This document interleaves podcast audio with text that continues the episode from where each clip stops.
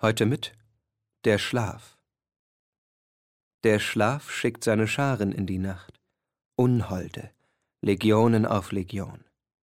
Vom Rücken schleichen sie ihr Opfer an, auf leisen Tatzen, und umarmen es wie Bären, unentrinnbar und geräuschlos, bis alle Muskeln ihm erschlafft und stumpf von ihrer Brust der Leib zu Boden rollt.